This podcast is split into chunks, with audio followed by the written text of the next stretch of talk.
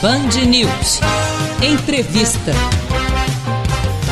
Hoje, já no início do nosso jornal aqui, Band News Curitiba, edição da manhã, na Band News FM, a gente vai falar com o secretário de Estado da Saúde, Beto Preto, justamente a respeito do atual momento em que o Paraná vive, os números em aumento a questão das UTIs, não só em Curitiba, como na região metropolitana, em boa parte do Paraná, e algumas atitudes que já são estudadas pelo governo do estado para, de alguma forma, combater esse momento. Muito obrigado, secretário, mais uma vez, por gentilmente atender a Band News FM. Muito bom dia. Bom dia, Emanuel Pierin, bom dia, Juliana Goss, bom dia a todos os ouvintes da Band News.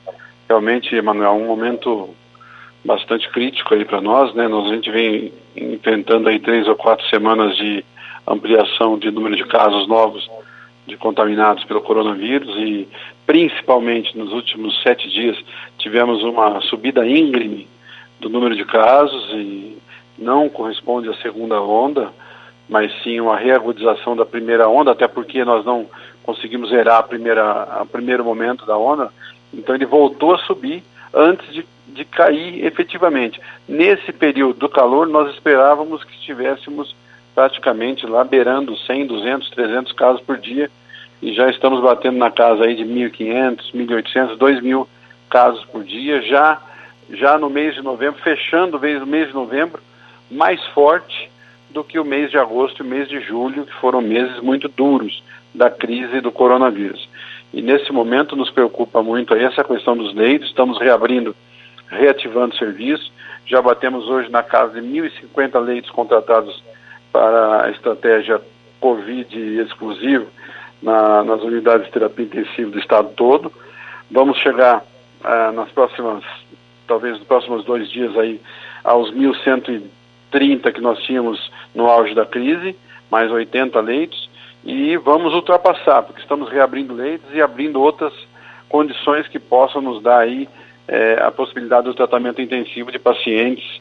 De nada adianta que nós possamos aumentar leitos se não houver também uma estratégia de conscientização da opinião pública, tomada de decisão efetivo.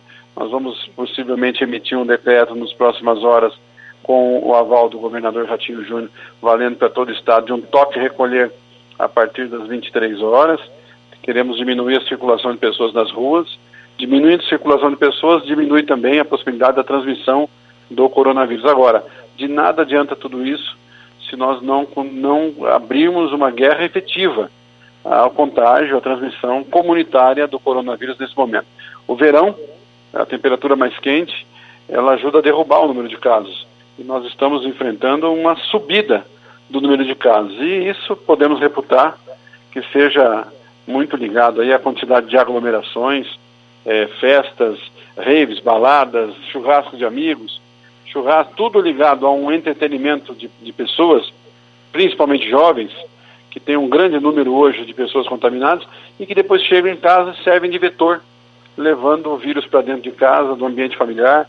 É aí que o avô, a avó, o pai, a mãe, o tio e a tia acabam adoecidos, podem ter um quadro, uma evolução bem pior devido, devido principalmente ao fato de que são pessoas mais velhas e que podem ter uma comorbidades. E essa é a situação, é o atual estado da arte em que nos, nos, nos encontramos aqui no Paraná.